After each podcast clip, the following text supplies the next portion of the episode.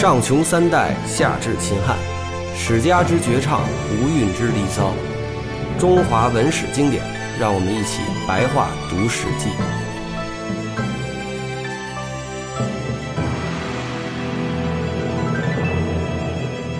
到了这一年十三年的夏天呢，有一个故事可以给大家分享一下。呃，十三年的五月的时候，就文帝十三年五月，齐国呢太仓县令淳于意有罪，当受刑罚，拘捕在长安的昭狱。呃，这个昭狱是相当于纪委的监狱，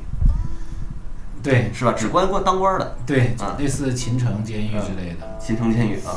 太仓公无儿子，也就是这个这个淳于意也没有儿子，有五个女儿。当他被送走、被被捕送走的时候呢，骂他的女儿说：“生女孩不生儿子，有有这个重要的事情的时候不会有益处的。”呃，他的小女儿名叫缇萦，是吧？听了伤心而哭泣，就跟随他父亲到长安，上书给官府说：“臣妾的父亲为官，其中一代的人呢，都就是都称赞他的廉洁和公平。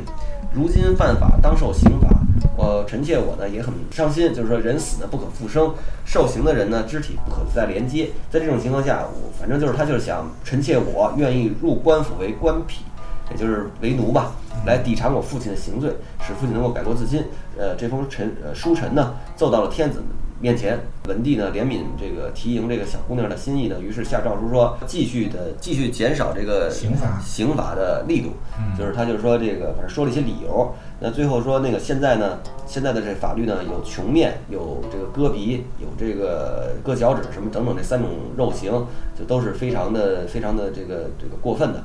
呃，有了这么重的刑，还不能禁止罪恶发生，那这是为什么呢？呃，难道不是因为我的德行薄弱、教化不明的缘故吗？我十分惭愧，所以训导百姓呢要醇厚，而愚笨的民众，呃，才呃才会陷于罪行。最后的意思就是说，刑罚而至于砍断四肢身体，呃，刺客肌肤，处罚终生不止，是何等痛苦而不合道德的？哪会于合合于我们为民的父母的心意呢？应当废除这种肉刑。呃，反正就是孝文帝他是一个宅心仁厚的人吧，从你说来。对，就是把割鼻子、呃砍脚或者砍脚趾，还有，呃还有还有另外一个肉肉刑啊，因为这个肉刑都有什么，实际上不同人的理解也不一样。嗯，也还有一个是情面，就是脸上刺字，这就废掉了，就改成那个齿刑，就是说胎刑，就拿竹板啊、拿金条，呃打打打后背、打屁股。但是后来这个胎刑执行的时候呢，其实反倒有时候更更狠，把人能打死。后来就开始规定，就说这个竹板儿需要有多长，然后打多少下为止，然后不许打后背，呃，并且呢，打的时候中间不能换人。就不能换人啊，就是不能打太重。对，因为其实比如说就打三十下啊，嗯你要搞三十个人或者二十个人打一人两下，卯足劲儿绝绝对能把人打死。所以就是，本来是目的呢是想减少死伤，但是用这臭打的办法呢，所以反倒把人给打死啊。所以就就是减少这种刑罚，因为他认为啊，应该用德教，用道德教化，呃，不完全靠刑罚来这个威慑。等于他实际上也是遵黄老之术，是吧？哎，黄黄老之术。黄老之术呢，就是它起源于战国时代的道家，就是这个老子啊等等。呃，但是这些为什么是出来个皇帝呢？就是因为这些人为了说自己的学术高，学术高嘛，都往前追追，往前追到名人身上去，就说这是皇帝的这个皇帝的术。但是这种这个黄老之术呢，和老子的思想呢，又是在老子的思想上不断继承出来的。它的发生呢，还是在这个秦汉之际。它是战国时代的这个呃，老子也可能是春秋后期，也可能是战国中期。那战国中后期呢，又不断的在老子学说上发展，然后甚至到了秦汉时期，最后就搞出这皇帝老子之之说，就是黄老之教。主要意思呢，就是清静无为，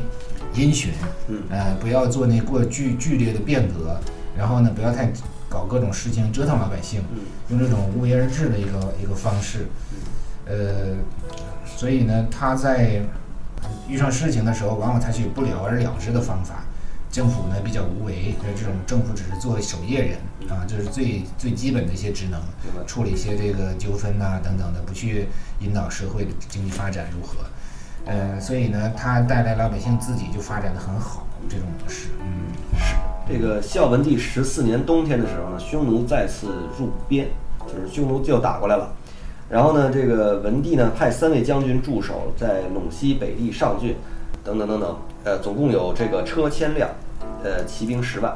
文帝亲自慰劳军队和训练军队，深明军中的教令，呃，后赐军中的官兵。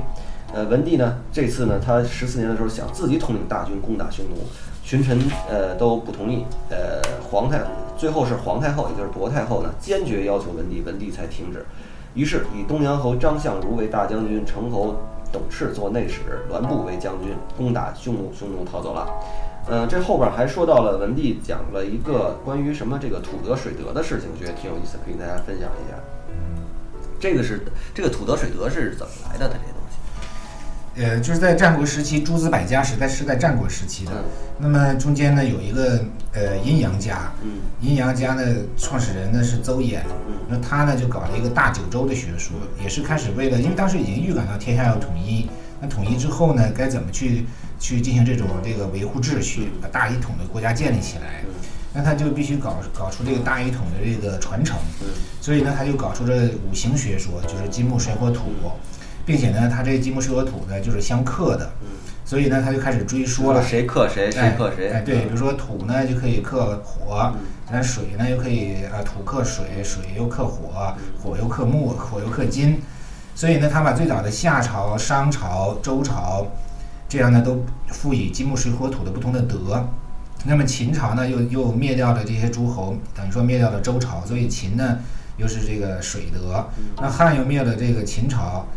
所以汉呢就是又是土德啊。那所以呃，我们来念一下原文吧。它这原文里面说，这个嗯呃，这时候北平侯张苍是丞相，呃，他呢比较明白这个音律啊、隶数啊这些东西。呃，鲁地人公孙臣上书陈奏这个金木水火土五德的始终相传的事情，也就是这个公孙臣啊，鲁鲁地的人，就山东人。儒家的分子，呃，儒家分子说这个现在呢，正是土德的时候，与土德相应的是黄龙当出现，就是黄龙这个东西应该出现。黄龙就是一条黄色的大龙，是吧？当改变历数的这个正朔，朝廷官服的色彩和制度都应该改变。文帝把这件事情交付给屈纯，让丞相呢，让他们去议论。丞相推向推算呢，以为现在正是五行的水德开始显明的时候。正月在十月，以黑色服装为上，认为公孙辰的意见不对，请求不要用他。呃，十呃文帝十五年，黄龙在甘肃成纪出现，文帝乃召鲁人公孙辰用为国士，让他申明这个土德的事情。于是文帝下诏书说，有怪异的神物发现于成纪，就是在这个甘肃，无害于百姓，年岁丰收。我于郊外亲自祭祀上帝和诸神，礼官们去讨论细节，不要怕劳动我而有所隐晦。礼官都说，古时候天子在夏季亲自祭祀上帝于郊外，所以才称郊。于是呢，文帝呢开始循性致雍，呃，以郊祀祭，就是说这个在在在郊郊外郊外祭祀吧，礼见上帝。呃，以夏季的四月打理，呃，在夏季的四月呢，呃，进行祭祀。进行祭祀。嗯，赵地人辛元平，辛元平以望气之术见文帝，呃，劝说文帝呢设立了魏阳的武帝庙，欲得到周鼎，呃，当有，就是说，如果你想得的，就是告诉文帝说，如果你想得到周的鼎的话，就当年这个什么定鼎天下这个鼎啊，嗯，你就就要有这个，要先有这个玉的，就是最好的玉出现，反正就是说了一大通各各种怪力乱神的事儿吧。怪力乱神，对。所以这这五德等等吧，实际上也是在秦汉之际和汉朝这些儒者呀，不断的往上面编造、往上弄的。他最一开始呢是这个相克，相克啊、就是什么克什么，但这么排排就有争论，呃，因为你比如说秦很短，到底算不算一德啊？呃，所以刚才就说了，说这这个鲁国人公孙成认为是汉朝是土德，但是当时这在当朝丞相呢认为是水德，水德的话呢就是和秦朝是一样的德，也就是说他并他并没有把呃就是说改换自己新的德，而这个尚书的人认为是土德呢，认为要改换要改换正朔，改换正朔就意味着很多服饰啊制度啊等等的都要重新搞。呃，那实际上这些都一直没搞，一直到了后来汉武帝的时候呢，他开始搞封禅、改正朔，就是也变这个德。但是这个变这德的变法呢，就是学者也说的，我也不是太懂这些啊，变来变去，后来又变成这个五德是相生，因为相克谁克谁，说朝代怎么排，相生又反过来了。反正就是他们这个怪力乱神的这个这个这个学术体系呢，在不断的进化和发展，对，是吧？也就是中国的这些东西吧，如果往历史上倒，越倒越久远的时候，会发现越来越淡，越来越淡，最后其实就什么都没有，很多都是在这个过程中去弄出来。五德相生呢，就是这样，我们都认为，比如说是水是克火的，嗯对吧嗯？但它可能相生，他又认为火呢又是生水啊，嗯哎，然后是呃金又生木啊，所以你怎么说怎么怎么通对啊，怎么通怎么通。让他们去聊吧。而这些对现实意义，就是实际上谁最关心这些？就是后来的王莽最关心这些，为什么？因为他要篡篡汉嘛，嗯所以呢，他就要搞出我自己，我又是什么德，汉朝是什么德，呃，所以前面各个朝代是多，他就把这些德又重新排了一遍，然后他自己姓王，他认为王姓呢是舜的后代，认为刘姓呢，刘邦是尧的后代，尧曾经禅让给舜，所以现在呢，刘姓呢应该再次禅让给我王莽一遍，所以他又排一些这些德，呃，中间又不断的去造这些这些神话，所以这些这些东西吧，可能我们现在看上去当然是迷信或者什么的，但当时呢，它成为一个统治者的一个依据，朝代的依据。对，之前说了呢，这个要有好玉出现。是这个文帝十六年的时候，文帝亲自到郊外祭祀，呃，这个去了这个未阳的武帝庙，也以这个夏季打理而为赤以赤色为首，就是说当时是崇尚红色。这个就是说，刚才说了，这个正朔、服色和这个德都是相应的。呃，你你比如说这个土德，那么的话就应该以崇尚什么颜色，同时呢哪个方向东西南北哪个方向是更高级的。所以也就是说，一旦确定这朝代是什么德，那么它这个颜色什么是高级的，然后祭祀的方式啊，包括这个官官职的设定等等，都会有相应的很多变化啊。所以，所以这里面呢，他是认为赤色是是你你看那个秦朝的时候，应该是崇尚黑色，对，所以秦朝老百姓也叫黔首嘛，嗯他以于黔首他他黔就是黑的意思。啊然后高祖刘邦呢，当年声称自己是赤帝子，所以他应该是应该是崇尚红色。对，所以这里面也是用的是这个红色。嗯，十七年的时候，文帝得到了一个玉碑，上刻“人主延寿”的字。呃，这个于是呢，文帝改改年号为后元元年，下令民众举大宴前饮酒。就在这一年，发现辛元平的欺骗灭他三族。你怎么就发觉了辛元平的欺骗灭他三族呢？就是说，辛元平当年上的这个武德的这个这个说法呢，看来这个被查出说有这个学术上的缺陷。他他这里面，呃，武德是前面武德不是他说的，辛元平后面是旺气嘛，嗯。他说想得到周鼎的话，会有这个玉的这个东西出出出来，然后呢，最后这一年就得到了一个玉杯，嗯。那显然就是这辛元平自己搞的鬼，他自己在那儿埋了个玉杯啊。但是那个时候文帝已经改元了，所以呢，你没办法，这个元就只好这个年号就只好继续下去。对，改改元了啊。这这也就是说，在当时还没有年号，嗯比如说什么年，他最多就是改次元，他有一个后元和这前面的这个正常的多少多少年。后元六年，也就是六年之后了，这件事情发生。嗯匈奴三万人入侵上郡，也就是今天的陕西延安那一带哈。三万人入侵云中，也就是山西归化。文帝以中大夫令勉为车骑将军，驻军于飞虎；以前楚国的宰相苏毅为将军，驻军于呃巨筑。反正就是派了各种人吧，尤其是派了这个河内太守周亚夫为将军，驻于细柳，也就是咸阳。周亚夫后来也是很重要的一位武将啊。反正就是这个过了数月呢，这个胡人终于罢兵了，呃，他们就终于回去了。孝文帝呢，从代王从代王开始到现在成为天子，继位二十三年的时间，他的这个宫室车马呢从来没有增加过，而且呢还有减少，也就是说他是一个相对来说比较呃简朴的皇帝。呃，曾经呢，文帝想做一个露台，招工匠来计算，呃，发现所花费的这个成本呢，要价值百斤黄金。文帝说，百斤黄金是中等人家十家的产业，我奉守先祖的公事，常常恐怕有所侮辱，住这露台做什么呢？文帝的穿着呢，也是一般都穿很差很厚的这个衣服。宠幸他所宠幸的这个慎夫人，命令他的衣服不得脱至地面，用的帷帐呢，不能用于不能用纹绣，也就是不能用那个华丽的呃刺绣，以表示他的这个敦厚朴素。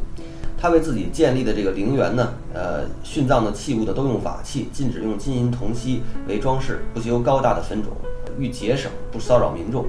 南越王魏佗曾经自立称为武帝，文帝招魏陀的兄弟，使使他们显贵，以德来回报魏陀。魏陀受感动，就去掉帝号，向汉朝称臣。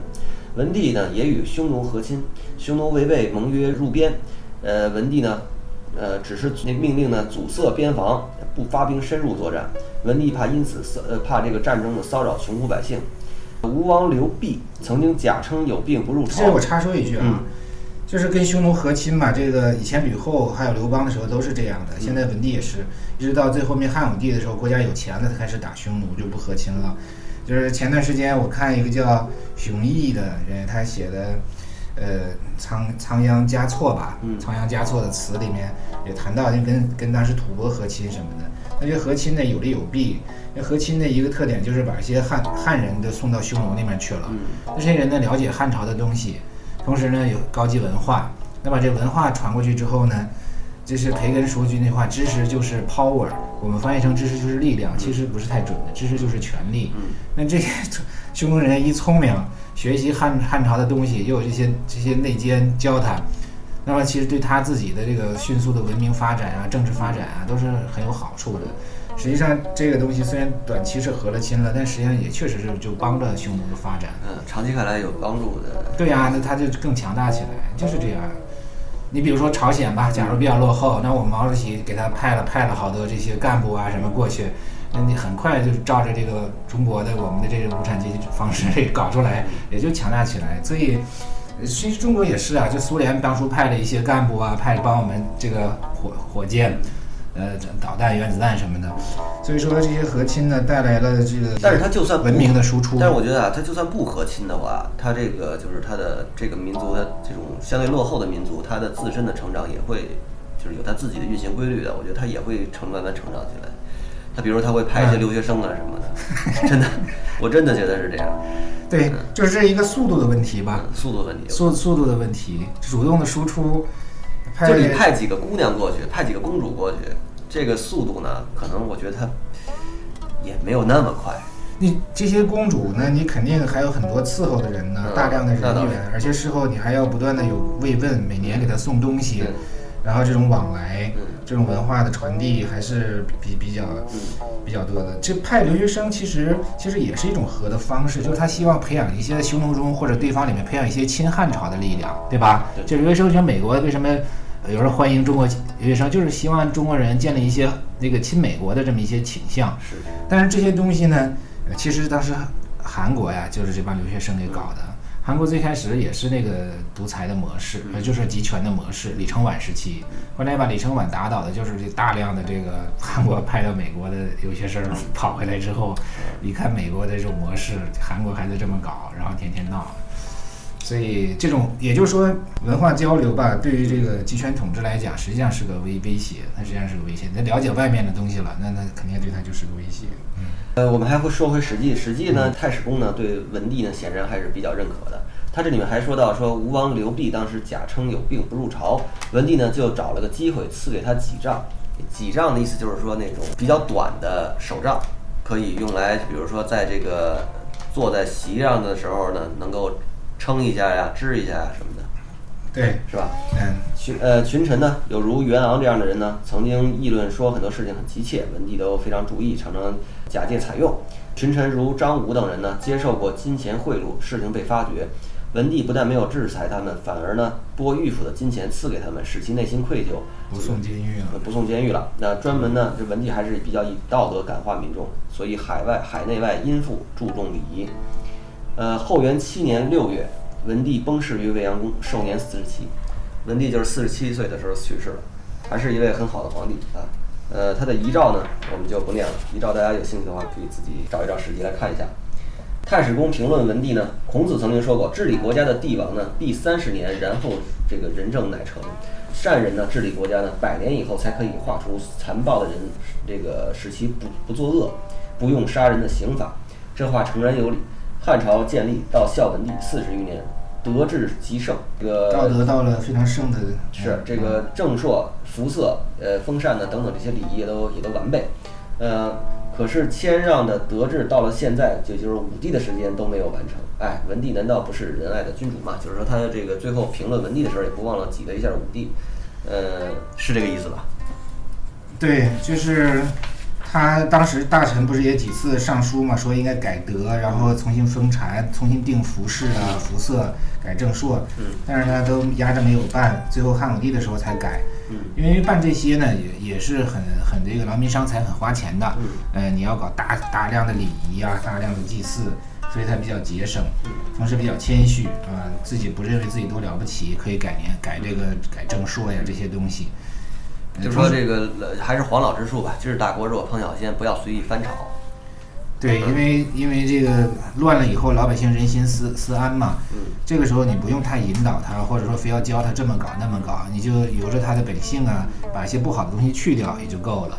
所以呢，所以他实际上清静无为相对好一点，也确实就带来了这个平呃平安发展。其实秦始皇就是成功之后，一当皇帝之后就非要搞一些东西啊，又是要打匈奴，又是要改郡县，非要这样搞。最后呢，折腾的事儿太多，这老百姓跟不上，太累了，最后也给弄穷了，然后就开始闹事。所以汉文帝，但是有一点点小事儿，这里，但他本本纪中就没说了。汉文帝本身还也同时是个很很多爱的人，就是他同时还是个同性恋者，啊，这是怎么回事呢？就是他喜欢的一个人人叫邓通，啊是四川人，在宫里面本来是个划船的，嗯、啊他做了个梦，呃，梦见自己呢想上天，然后呢上不去，然后有一个人呢推了他一下，啊，那人长什么样啊没见着哈、就说这后背衣服上后屁股那块布还破了啊。然后他醒了之后呢，就在宫里面溜达。你看那个池子上划船的有个人，有个正好这帽子衣服像上面破了，然后就说这人是当时推我上天的，然后这俩人就好起来了。好下来之后呢，给这个邓通给他邓通送的钱累计巨亿，巨亿就是几个亿。嗯但那时候的亿不是现在的亿，就是那时候个十百千万亿啊啊，万万那也就是亿，那就是十万啊。所以他花一百斤一百一百斤金子不肯，但是他巨亿的赐给了邓通，哦，还有这么多面性的人格，但是他没有把权力给到这个自己的这个人。比起这个，就这个是哪儿记载的呢？这是在大臣的这个传里边因为有的大臣跟这邓通过不去，哦，后来这个汉文帝一死吧，这些大臣们就开始整治他，啊、整治他，啊、就说他呢，呃，说他那个走私，走私那个铜铁，他到境外去铸钱，呃，因为同时汉文帝呢，就是把那个赐给他一个铜山，就是他可以在四川那边儿有个铜山赐给他，他可以自己采铜啊，铸铸钱，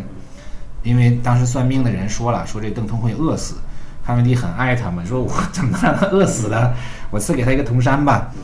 然后后来呢，这个他的罪状就是他这个境外铸钱啊，说的不太详细，所以呢就就把他所有家产都给抄了，然后就真的就一无所有了。最后果然饿死了。最后就果然就是饿死了。好吧，谢谢张老师跟我们分享这么有趣的事情。呃，这个张老师最近也有新书出炉，嗯，有一本叫《红楼梦》，